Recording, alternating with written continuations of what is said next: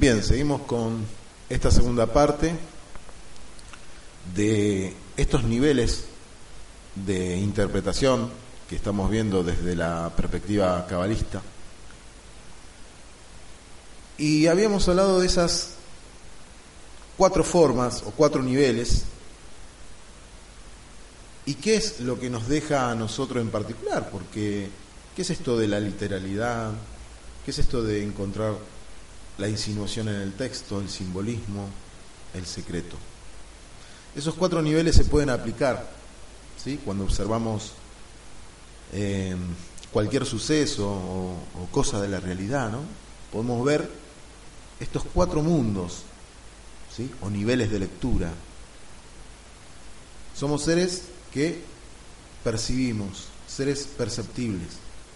Pero si solamente vemos la literalidad de las cosas, entonces es como si viviésemos en un mundo sin sentido, amorfo y vacío, sin formas. Ahora, si investigamos debajo de la, eh, podemos decir, debajo de la superficie, comenzaremos a darnos cuenta de que el mundo es mucho más vasto y profundo de lo que nosotros suponemos o suponíamos. Uno cree que eh, lo real es solo lo que podemos tocar y, controlar, ¿no? ¿Sí? Un libro, un control remoto, un celular, eso es lo real. En la medida que trascendamos la forma superficial de ver las cosas, iremos descubriendo cada vez más los mundos profundos interiores e invisibles, ¿sí? Aquello que tiene que ver con esa energía y con ese vibrar que todos poseemos. Y así vamos a comenzar a entender por qué las cosas que nos ocurren son de tal o cual manera y no solo comprender por qué, por qué nos ocurren, ¿no? Cuando uno se pregunta, ¿por qué a mí? Sino poder ir más allá y encontrar las verdaderas causas, aquello que, eh, que sería el secreto, el sod, o sea, la finalidad. En este sentido, el ejercicio de, esto de, la Torah, de, empezar a comprender, puede ser la Torah como puede ser otros libros espirituales, el Bhagavad Gita, eh, muchísimos poemas de Gilgamesh o eh, el mismo, no sé, millones de escrituras donde se pueden encontrar, digo millones pero son menos, quizás miles de millones, capaz también más, uno no sabe, desde aquellos primeros escritos en piedra. Uno puede encontrar, y este ejercicio nos enseña a pensar, y no solo a pensar y a conocer, sino a descubrirnos. ¿sí? Al leer más allá del texto literal, aprendemos también a leer la realidad más allá de lo aparente. Cuando eh, empezamos a avanzar en el día a día en, cuanto a los estudios, a lo que nosotros eh, tratamos de buscar, porque somos buscadores.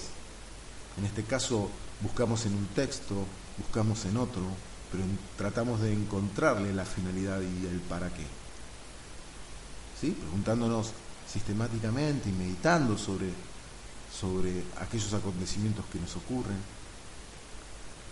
Ahí comenzamos a acceder a otras informaciones a otra información que nos lleva hacia la transformación.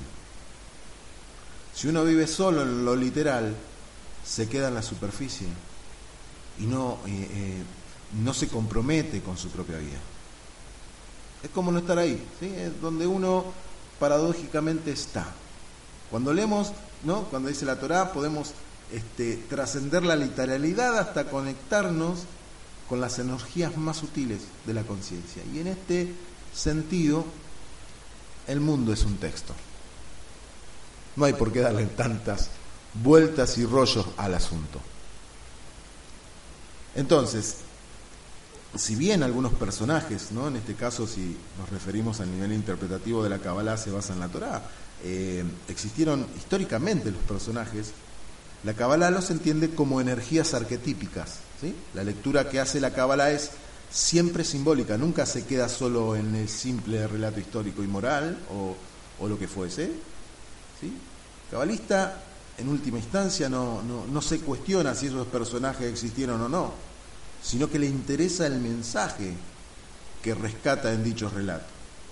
¿Sí? Ahí hay eh, metáforas, eh, está, está contenido de, esas ricas enseñanzas en cuanto a simbolismo. ¿Sí? La realidad, según la enseñanza de la Torá, va más allá de lo literal. ¿Sí? Y hasta lo histórico, podemos decir. Está, siempre está presente eh, eh, lo simbólico y lo espiritual, claro. El diluvio, por ejemplo, no es algo que solo, digamos, ocurrió eh, en el año 1600 y pico antes de la era común o antes de Cristo, sino que tiene que ver con el aquí y el ahora en cada uno de nosotros. ¿Sí? Esto tiene que ver, cuando hablamos al principio, de tomar la percepción de la insinuación, de la alegoría, del secreto, de lo que esconde y revela, como una fuente de canalizar algunas cuestiones internas.